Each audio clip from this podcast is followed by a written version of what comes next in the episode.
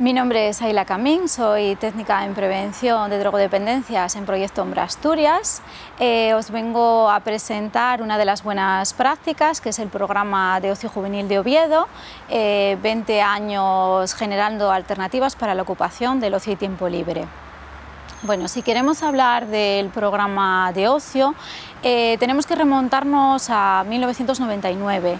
Ese fue el año en el que el Ayuntamiento de Oviedo pone en marcha este programa eh, debido a la gran preocupación social existente eh, en torno a los hábitos de ocio que se estaban generando por la parte de la población juvenil. Por un lado, eh, las altas prevalencias del consumo recreativo de drogas, hablamos fundamentalmente de alcohol y tabaco, y por otro, por la escasa oferta de actividades de ocio eh, durante los fines de semana que existía para esta población. Si bien es cierto que hasta el año 2006 eh, no entra a formar parte la Fundación CESPA a través de un convenio de colaboración con este ayuntamiento eh, Proyecto Hombre eh, pasa a gestionar y a coordinar este programa conjuntamente con la Concejalía de Juventud. Ocio Juvenil de Oviedo es un programa de prevención universal eh, cuyo objetivo es promover estilos de vida saludable entre la población tanto juvenil como adolescente a través del ocio no solo pretende minimizar los factores de riesgo, sino que además eh, lo que se intenta es aumentar eh, lo máximo posible los factores de protección, fundamentalmente eh, relacionados con el ocio y tiempo libre. El programa parte de la consideración del ocio como un espacio educativo no formal. No pretende la ocupación sin más del tiempo de los jóvenes, sino que mm, se busca el generar espacios, espacios propios donde estos jóvenes, estas jóvenes puedan relacionarse, eh, puedan crear vínculos, puedan generar aficiones y además es una buena manera de optimizar los recursos municipales existentes en la ciudad. De los aspectos más importantes del programa, metodológicamente hablando, eh, sería que se desarrolla bajo la intervención de la metodología eh, comunitaria. Eh, eso implica, mm, por un lado, dar protagonismo a la participación social a través de la movilización de la comunidad. en este caso, a través de asociaciones juveniles, club deportivos, eh, todo tipo de entidades juveniles eh, que son las encargadas de desarrollar eh, las actividades de ocio dentro del programa. ¿Cómo se gestiona esto? Pues el ayuntamiento, a través de una convocatoria pública anual, eh, permite que las entidades y asociaciones, siempre sin ánimo de lucro, es un requisito indispensable, presenten sus propuestas de actividad que luego a lo largo del año vayan a querer desarrollar. Hablamos de en torno a una media de 35 asociaciones eh, diferentes que suelen participar a lo largo del año. Al final es un número numeroso para, para la ciudad. ¿no? Además, el programa apoya y complementa eh, otras intervenciones preventivas que se están llevando a cabo desde la propia Concejalía de Juventud junto con el Plan Municipal sobre Drogas, eh, dirigidas a población juvenil en diferentes contextos, eh, contexto escolar, familiar, formativo laboral. Esto es algo muy importante porque mm, favorece al programa para que haya podido ir creciendo y evolucionando a lo largo de todos estos 20 años y por lo tanto eh, pudiendo dar respuesta a todas aquellas eh, demandas que fueron emergiendo eh, en relación al ocio y tiempo libre. Es por ello que a día de hoy el programa de ocio engloba diferentes actuaciones. Por un lado tenemos las actuaciones y actividades de ocio y tiempo libre, eh, estamos hablando eh, que se realiza una programación anual eh, con más de 400 actividades a lo largo de todo el año que se desarrollan normalmente entre los meses de febrero y diciembre. Hay una programación continuada en el tiempo. Aunque este programa va dirigido a jóvenes y menores entre 12 y 35 años, sí es cierto que eh, hay una diferenciación entre las actividades entre dos franjas de edad, ya que nada tiene que ver las inquietudes, las necesidades o el trabajo que desde el programa queramos realizar con un chico o una chica de 12 años que con un adolescente de 25.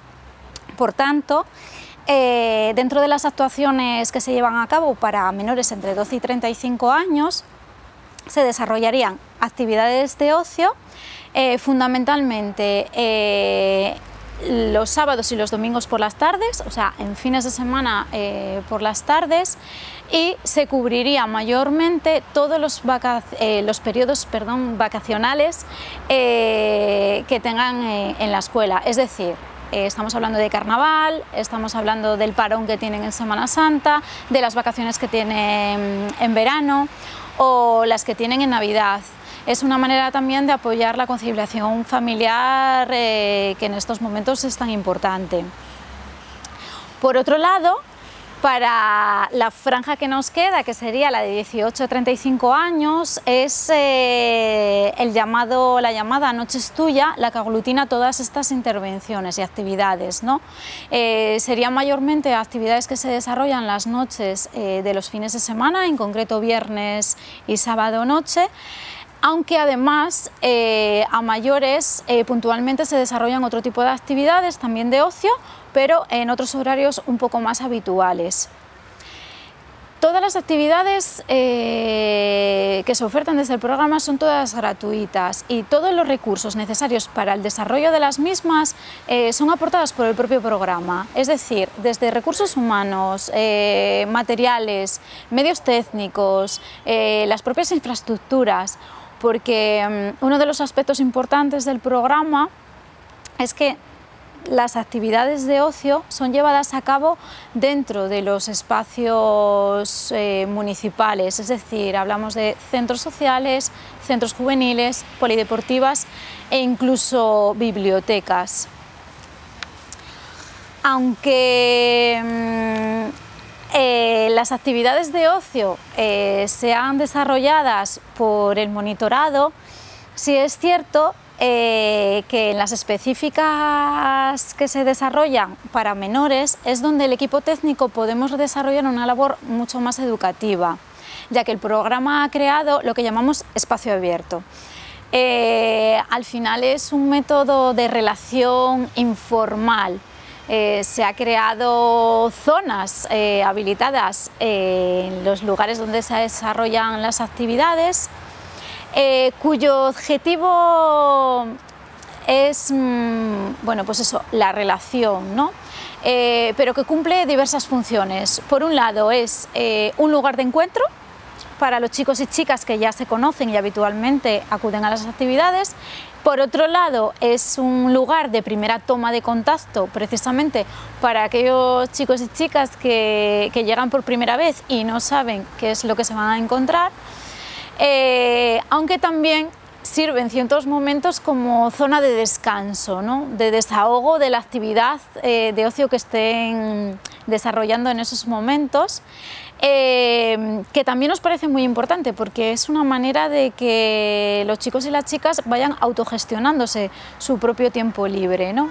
Eso nos permite al equipo técnico un mayor acercamiento, posibilitar eh, las intervenciones con, estos menores, ir creando lazos y sobre todo identificar posibles situaciones de riesgo. Además de las actividades de ocio y tiempo libre, el programa actúa en, otros contextos, eh, como pueden ser desarrollando campañas de información y sensibilización. Eh, estas campañas eh, suelen diseñarse en colaboración con el Plan Municipal sobre Drogas eh, acerca de consumos de drogas. normalmente suelen ser, hablamos de tabaco, alcohol y vapeadores u otras conductas de riesgo. Suelen desarrollarse en torno a la celebración de días mundiales eh, relacionados con, la salud, con la promoción de la salud. ¿no? Hablamos del Día Mundial sin Tabaco, Día sin Alcohol, eh, el Día propio de la Salud. Podemos también hablar eh, de días mundiales como tiene que ver 8 de marzo, 25 de noviembre o 1 de diciembre, ¿no? VH-Sida. Por otro lado, eh, otro tipo de actuaciones que se llevan a cabo eh, son las llamadas de participación y colaboración. Por un lado, formando parte de plataformas comunitarias, o sea, es decir, eh, son estructuras de participación que están formadas por agentes, recursos comunitarios y asociaciones que están interviniendo en los barrios de la ciudad y por otro lado, eh, a través de la coordinación que se mantiene eh, con entidades que trabajan con menores en situación de riesgo. Sí es cierto que el programa es un programa de prevención universal, pero se le da muchísima importancia a favorecer la participación y potenciar esa participación de los colectivos más vulnerables. Hablamos de menores en situación de riesgo.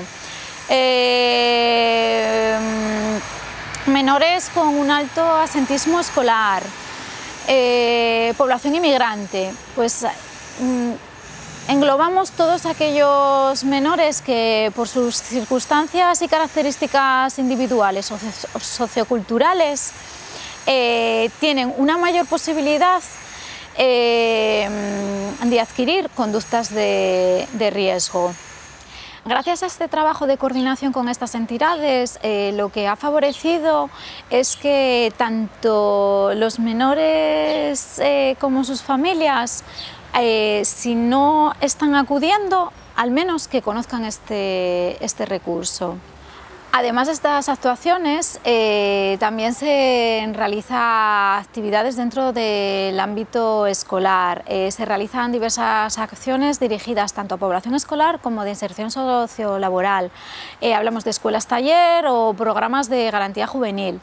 desde ya hace unos años colaboramos junto con el Plan Municipal sobre Drogas en el desarrollo de las sesiones específicas de ocio y tiempo libre del programa de prevención selectiva eh, rompecabezas. Eso facilita eh, nuestra entrada a las aulas y por lo tanto ponernos en contacto con esos jóvenes, eh, no solo para el desarrollo y el trabajo de la sesión eh, y, sus contenidos, eh, que son muy importantes, sino que también es una manera de darnos a conocer, ¿no? que conozcan el programa, es un escaparate, ¿no? que, que, vean qué actividades hay y que nos pongan cara, que también muchas veces es, es muy importante el saber eh, cuando llego a un sitio a quién me voy a encontrar. ¿no?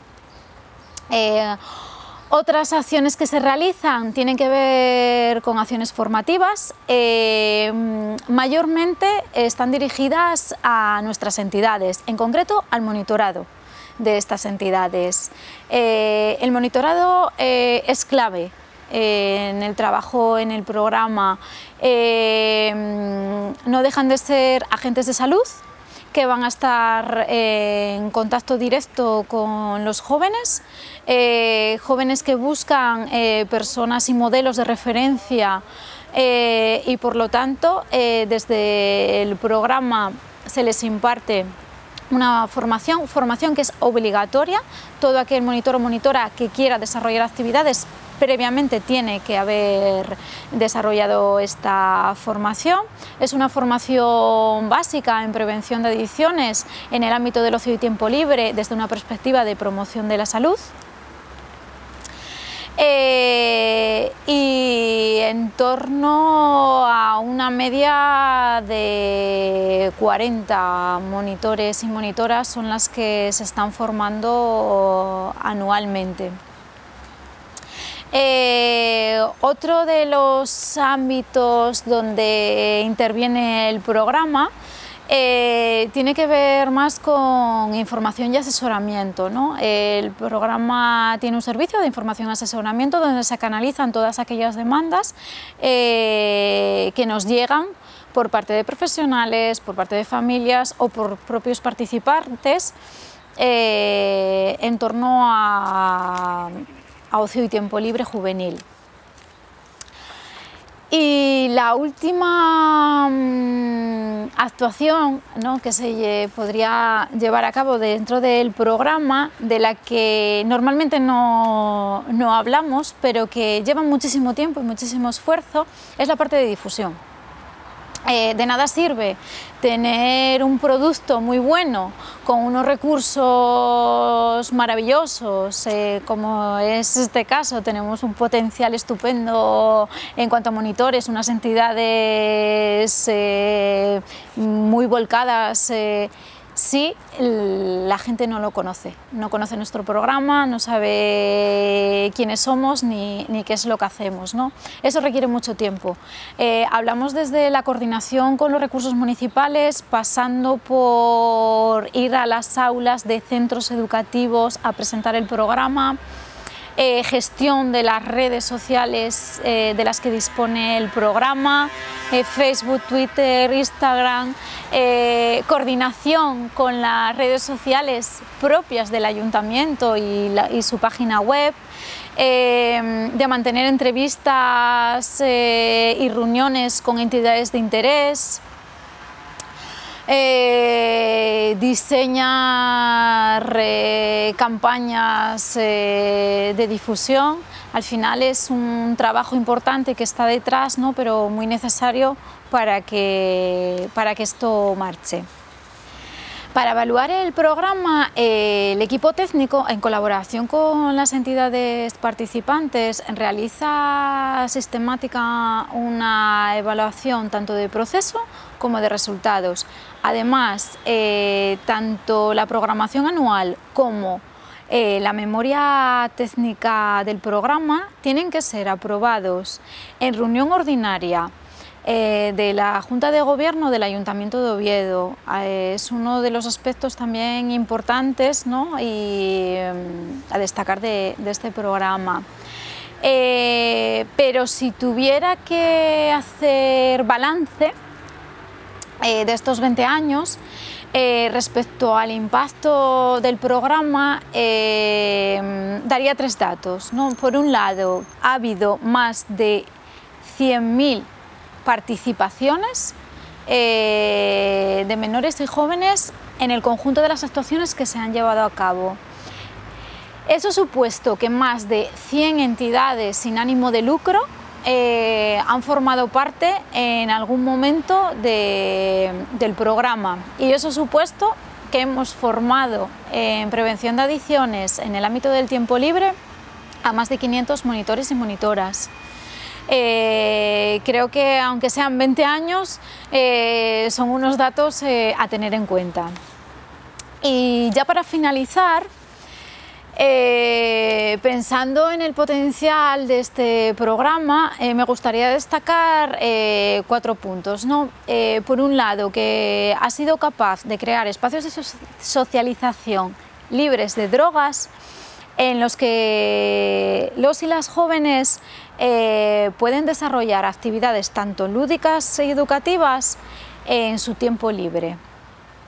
Por otro lado, algo que es muy importante y que mm, es como un aspecto eh, identificativo de este programa es la metodología de intervención comunitaria. Este modelo de gestión en el que son las propias entidades las que proponen las actividades, más además son las que lo ejecutan, eso lo que permite es que cualquier chico o chica que acuda a las actividades va a estar en contacto directo con estas personas que forman eh, parte directa eh, del movimiento asociativo. Eso fortalece muchísimo el tejido asociativo de la ciudad.